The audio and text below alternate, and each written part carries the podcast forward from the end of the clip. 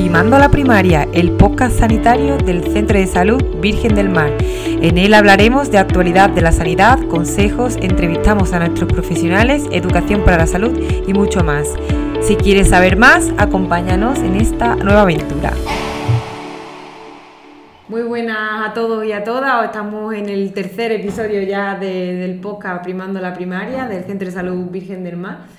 Hoy estamos con Pilar Morales, compañera hasta hace muy poquito nuestra enfermera, y vamos a dejarle un poquito a ella que se presente y diga quién es Pilar. Pues buenos días, yo soy Pilar, he sido enfermera en este centro durante 15 años, me jubilé a finales del 2021 y he llevado la consulta de cribado de cáncer de colon, pues desde que se instauró en, en Andalucía, que aquí fue sobre el 2015, creo recordar, 2015-2016. Y bueno, pues ya está, vamos a hablar ahora que va a ser el día del cáncer de colon, vamos a hablar un poquito sobre eso. Eso que como además tenemos, seguimos con la consulta, de vez en cuando te llamamos. Y bueno, a mí me hace ilusión, a mí me hace ilusión que todavía sirva para algo. Claro, que son muchos años y, te tienen también como referente del programa. así, que aprovechamos para preguntarte que sabes un montón. Además, como... como... me he tirado antes de venir al centro de salud, he estado muchos años trabajando en la consulta de endoscopia, haciendo colonoscopia y gastroscopia y CPR y todas esas cosas. Entonces tenía un poquillo ya el trabajo hecho cuando pusieron eso. Pues aprovechando de que el día 30 es el día de prevención del cáncer de colon y hay gente que todavía se escapa un poquillo de, este programa que no lo conoce, pues vamos a hablar un poquillo de, cómo, en qué consiste este programa y, cómo funciona. Para empezar, ¿qué edad abarca el diagnóstico precoz de este cáncer? ¿A, quién va dirigida esta campaña de cáncer? Pues la, campaña estaba dirigida a personas entre 50 y 69 años, porque el, cáncer de colon mm, predomina sobre, a partir de los 50 años hay más incidencia. Entonces va destinado a hombres y a mujeres exactamente igual y es muy importante que cuando reciban la cartica que se manda para preguntar si quieren mm, colaborar en el cribado, que la devuelvan con su teléfono, que eso quiere decir que sí participan. Es muy importante porque es una prueba que no cuesta trabajo hacerla, la de la sangre oculta en heces, y si es verdad que si detecta algún problema, el cáncer de colon es un cáncer agradecido, entre comillas, que si lo coges a tiempo tiene muy buenas mm, posibilidades de, curación y, de una calidad de vida buena mm, toda su vida. Entonces es muy importante que se hagan la prueba, que cuando reciban la carta no la metan en un cajoncito y digan, ah, sí, yo estoy bien, esto a mí no me hace falta. Ya, cuando, porque el cáncer de colon no da síntomas hasta que no está muy avanzado. Entonces, para eso es el cribado, para prevenirlo, porque si lo coge antes de que esté muy avanzado, se quita y se acabó. Y entonces luego tienes tus revisiones como con cualquier otra enfermedad. Y es muy importante que no tengan miedo a hacerse la prueba, porque aunque ellos crean que están bien, va a salir bien, con lo cual se van a quedar estupendamente. Y si acaso hubiese alguna cosa que hubiera que hacer la colonoscopia para ver lo que es, pues se coge a tiempo y, y siempre es una buena opción. ¿Y qué pasa si, por ejemplo, yo me acuerdo de que a través de un compañero, un amigo, que te digan, pues yo me he hecho la, la, prueba de la agencia y me ha dado negativo. Y te acuerdas de que a ti te llegó hace tres años la carta y allí se quedó y que no sabemos dónde está la carta. Entonces, en ese caso, que si yo me quiero hacer la prueba, ¿qué es lo que haría? Pues en ese caso que ya sé que la carta no la encuentra o que no te la hayan mandado por cualquier cosa, va, pides cita en tu centro de salud y ya allí te cogen los datos para comunicarlo a distrito y distrito te incluye otra vez en la lista para mandarte la carta a la casa, te vuelven a mandar la carta. Mm. Vale. ¿Y cuál es el motivo? Digamos, el motivo de entrada en el programa es, como he dicho, a todas las personas sanas, que no hace falta de que tengan ninguna patología ni, ni nada y vienen con la carta y, en qué consiste la prueba. Me dan el sobrecillo, me lo mandan pa, a la casa, el sobre, el sobre verde que ya sabe que eh, a casa también para que yo lo traiga, cómo se recoge. El sobre te lo mandan a la casa con las instrucciones de cómo tienes que recoger la muestra, que está muy bien explicado, que lo puede entender perfectamente todo el mundo y una mm, lo pueden mantener en el frigorífico como máximo tres días. Porque no todo el mundo hace de, vientre todos los días y entonces lo puedes mantener en el frigorífico como máximo tres días. Y una vez que tengas la muestra, la traes a tu centro de salud y si no hace falta cita ni nada, te la recogen y ya se em, empieza el, círculo. Y ahí ya cuando analizan la muestra podemos tener, digamos, dos respuestas, negativo o positivo. En el caso de que es negativo, ¿qué es lo que pasa? ¿Nos llama o...? Pues siempre en el caso de que es negativo te mandan una carta. Enhorabuena, que está estupendamente y que dentro de dos años vuelven otra vez a mandarte la carta para volver a hacerte la sangre oculta en heces. En el caso de positivo, Salud responde, normalmente te llaman por teléfono o también te pueden mandar una carta, pero te normalmente llaman por teléfono dándote una cita directamente en la consulta de cribado de cáncer de colon de tu centro de salud. Y ya sería en ese caso ya sería lo que recibiríamos nosotros en la consulta. Vale, y una vez en la consulta, pues yo vengo ese día, tengo que alguna preparación o algo, no vengo y nada, ya. tú vienes directamente a la consulta y ya ahí te explicamos todo el proceso. Primero, que te haya dado positivo no quiere decir que sea positivo en cáncer quiere decir que es positivo en sangre. Entonces no tienes que venir, bueno, siempre se viene preocupado. Eso de que digan, no te preocupes, no te preocupes, eso es regularillo, ¿no? Siempre vienes preocupado, pero bueno, nuestra misión está explicarles bien para que darle un poquito ese miedo y esa incertidumbre que tiene y convencerlos, claro, que se hagan la colonoscopia por si le quedó alguna duda pero no siempre quiere decir, o sea, que hay un porcentaje bajísimo que de todas las personas que dan positivo la sangre en heces sea algo malo, hay un porcentaje muy, muy, muy bajo. Pues yo qué sé, pero quizá un 1% o menos, es un porcentaje muy bajo. Entonces es importante que se hagan la prueba, que se hagan la colonoscopia, que se les quite el miedo, que no pasa nada, que es una prueba, mm, tiene sus riesgos, como es normal, que también se los tenemos que decir, pero es importante que se hagan la colonoscopia. Una vez que llegan a la consulta ya dado positivo, puede ser por cualquier causa, por una hemorroide, por una fisura, por una erosión en la tripa que le haya provocado alguna medicación, por una angiomilla de estas venillas mm, rojas que no mismo que no salen en la piel, salen por dentro también del intestino y puede sangrar con el roce de las heces. Pueden ser por, muchísimas cosas y no... Mm, quiere decir que sea nada malo, o por un pólipo, pero que no se haya malinizado. entonces es muy importante que se haga la colonoscopia, convencerlos si tienen alguna duda, mm, explicándosela y, y, quitándole ese miedo para que se hagan la prueba. Vale. Y en esa consulta de enfermería ya me da la cita, yo poniéndome de que yo soy paciente del programa. Yo llego, me explicáis todo, yo os digo que sí que quiero hacerme la, la colonoscopia y ya me dais la cita directamente en el colonoscopio en Torre Cárdenas, imagino, ¿no? Sí, ya una vez que viene a la consulta, te explicamos todas las dudas que tengas, te explicamos el proceso, te explicamos la preparación, la dieta, es muy importante la dieta. Eh, la dieta tiene que ser 72 horas antes, 3 días antes de, de la prueba es muy importante eh, seguirla porque el endoscopio es un tubo muy pequeñico, a pesar de que dicen que entra por el ano y que no es muy pequeñico, mide como un centímetro y poquito, poquito más de un centímetro. Entonces por ahí lleva el canal de trabajo, el canal de aspiración, el canal, eh, la luz, la cámara.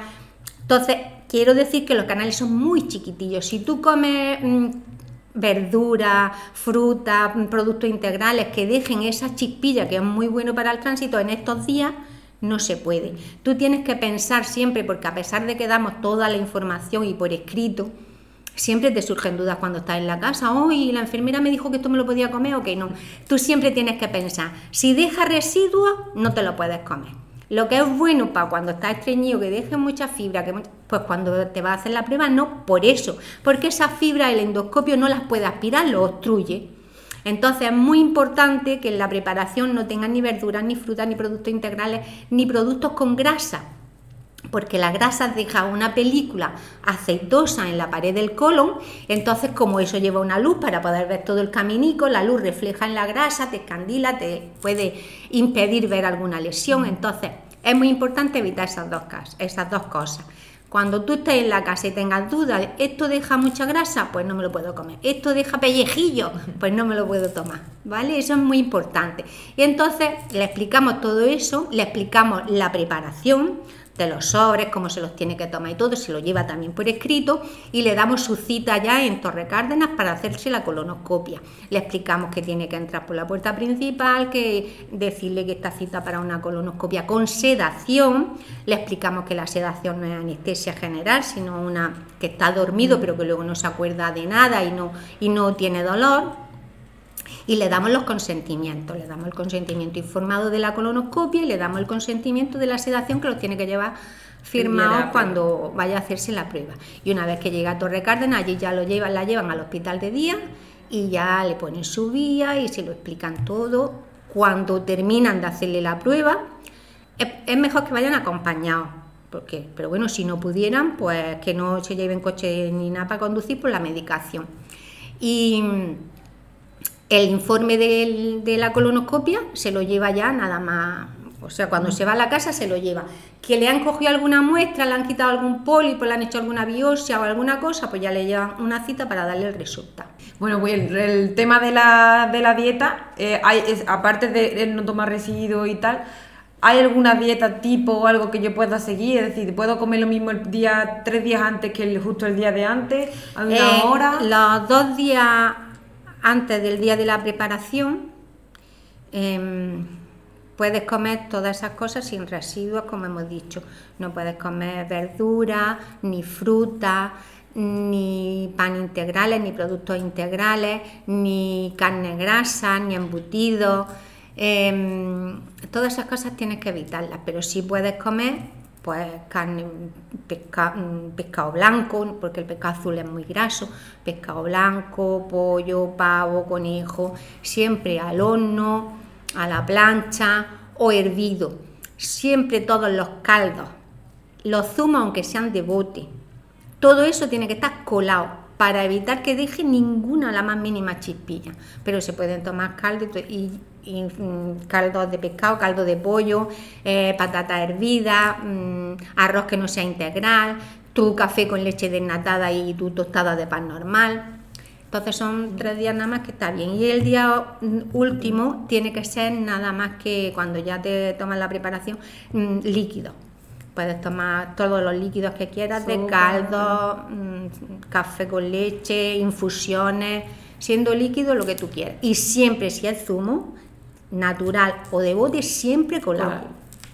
Y la preparación son unos sobres que se mezclan con agua, te lo vas tomando según ya la indicación porque hay varios. Porque hay varios. ¿Y eso qué efecto tiene en el organismo? ¿Eso que, ¿Cuál es su función?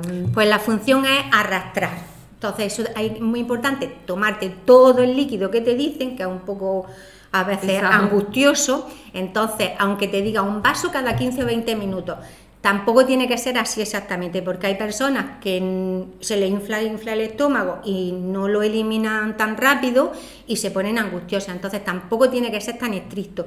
Tiene que ser que a lo largo de ese tiempo tú te lo vayas tomando. Da igual que te tomes un vaso de golpe a los 15 minutos que que te vayas tomando durante esos 15 minutos ese vaso poquito a poco.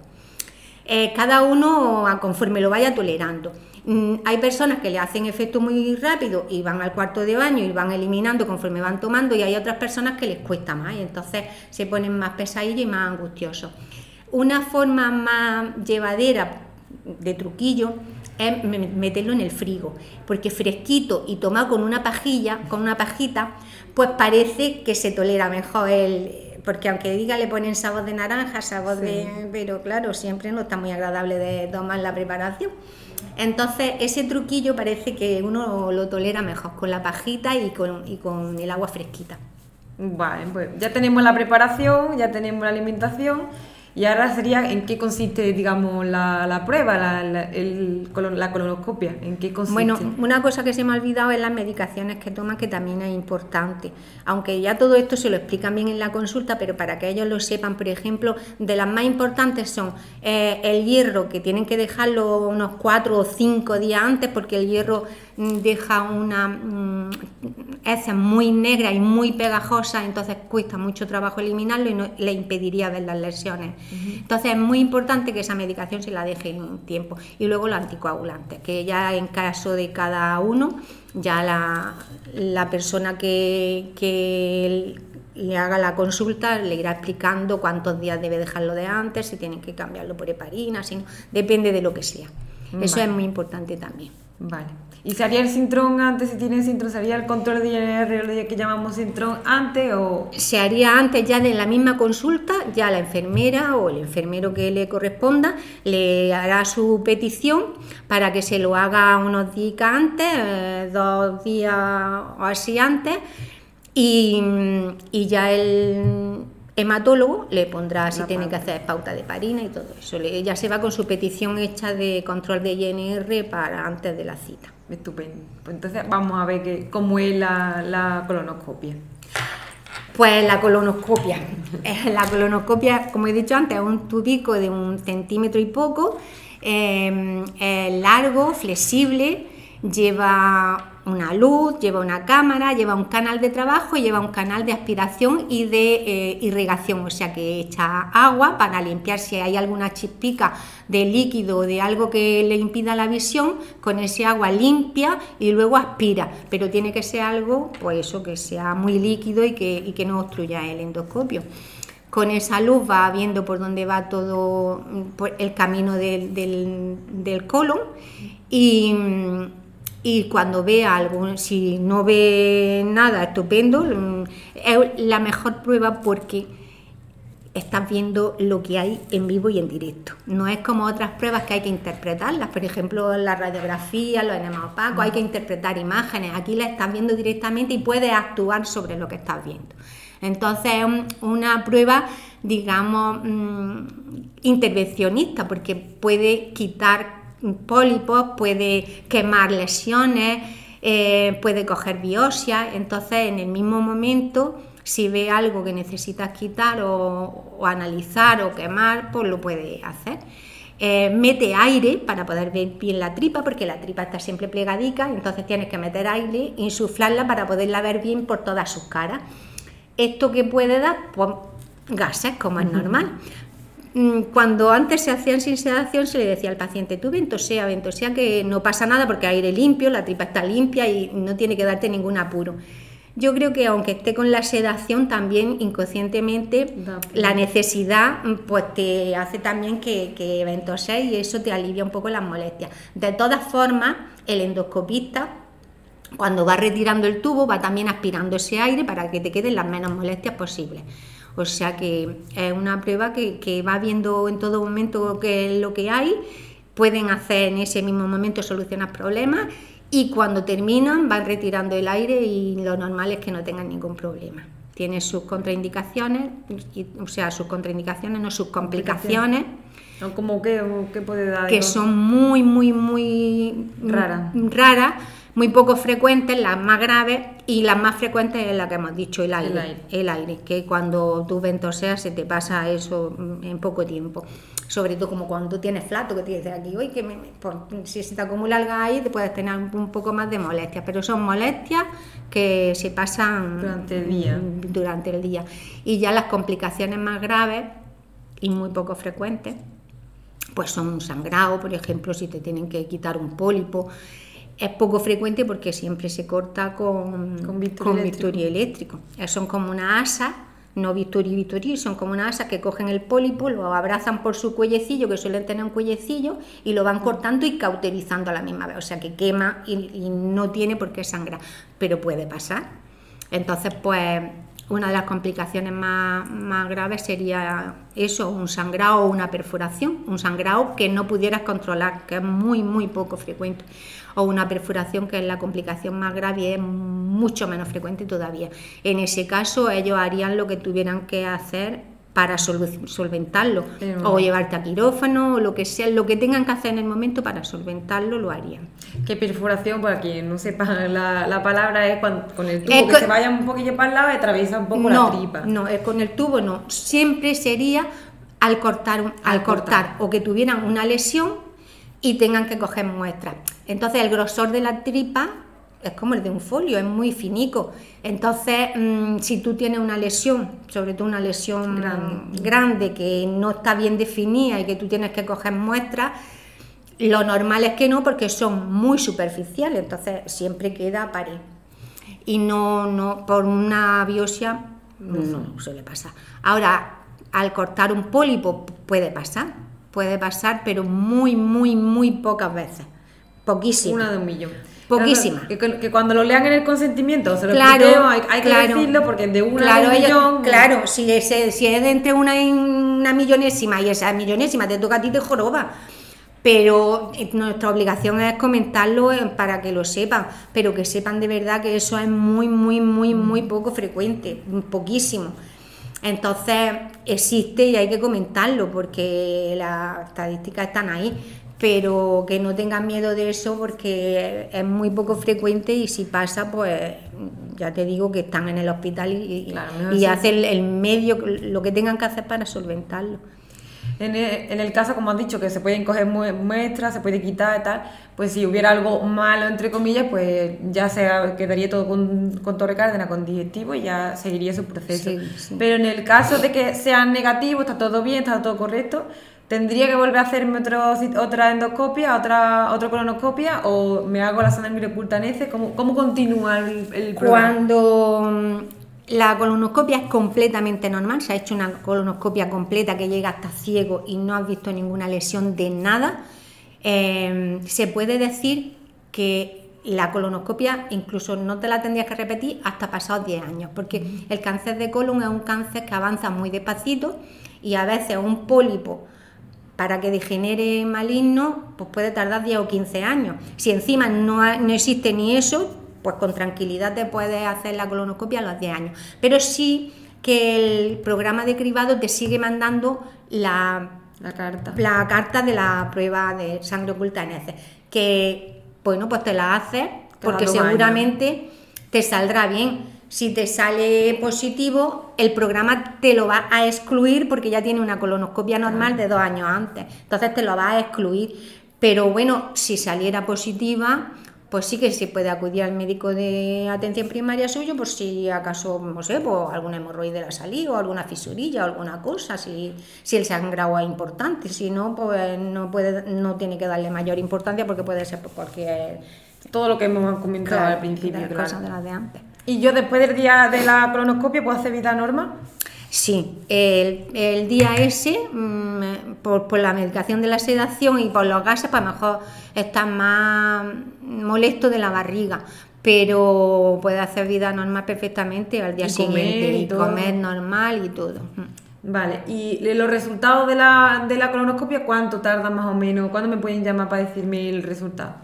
El, el resultado de la prueba te lo lleva en el mismo momento.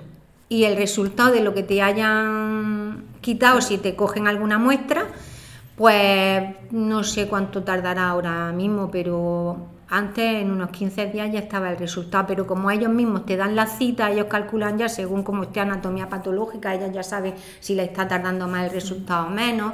eh, y ellos yo- ya te dan directamente la cita a digestivo para darte el resultado. O sea que Y eso si- ya se encargan allí. Si mm, ya la, por, por terminar un poco, porque ya el programa y todo estaría completo, si yo, por ejemplo, me estaba haciendo mis controles cada dos años con la sangre heces y da la casualidad de que ya pasa la edad y justo me tocaría el año en el que haría los 70 años. En ese caso, si yo tengo sangre heces o si me veo sangre cuando hago caca y tal, ¿qué debería de hacer? Porque ya el programa no estaría excluido. ¿Que en ese caso qué hago? En ese caso, y siempre, aunque estés dentro del programa, siempre que entre una prueba y otra que pasan dos años o lo que sea, siempre mm, que tenga algún problema, eh, tienes que acudir a tu médico de atención primaria. Él te va a aconsejar, te va a explorar y te va a derivar a digestivo en caso de que lo necesites. Entonces, siempre que porque estés fuera de edad o porque, aunque estés dentro del, rango de edad, eh, desde una prueba que tú te hicieras a otra, tú te notas mm, sangrado, mm, que estamos flojos, que tienes mucho dolor de barriga, que tienes un cambio en el hábito intestinal, que las veces son alternan entre diarrea y estreñimiento, o que han cambiado de consistencia, o se han puesto muy finilla, muy finilla. Algo que a ti te haga eh, temer que pasa algo ahí, siempre acudí a tu médico de atención primaria que él te va a guiar bien. No, Yo me he ido a 70 años, pero también incluiría a los menos Claro, de y 50. con que menos de también- 50. Lo que pasa es que es menos frecuente, pero también. Ese. Pues yo creo que, hemos tocado un poco todo y si quiere por terminar hacer alguna aclaración o algún comentario, eres libre Por favor, que no dejáis el sobre en el, en el cajón, que os lo hagáis, que no tengáis miedo, que es todo muy controlado y que está, hay muy buenos profesionales, que hay unos endoscopistas maravillosos en Torre Cárdenas y que hacen muy bien el trabajo y ya está. Pues nada.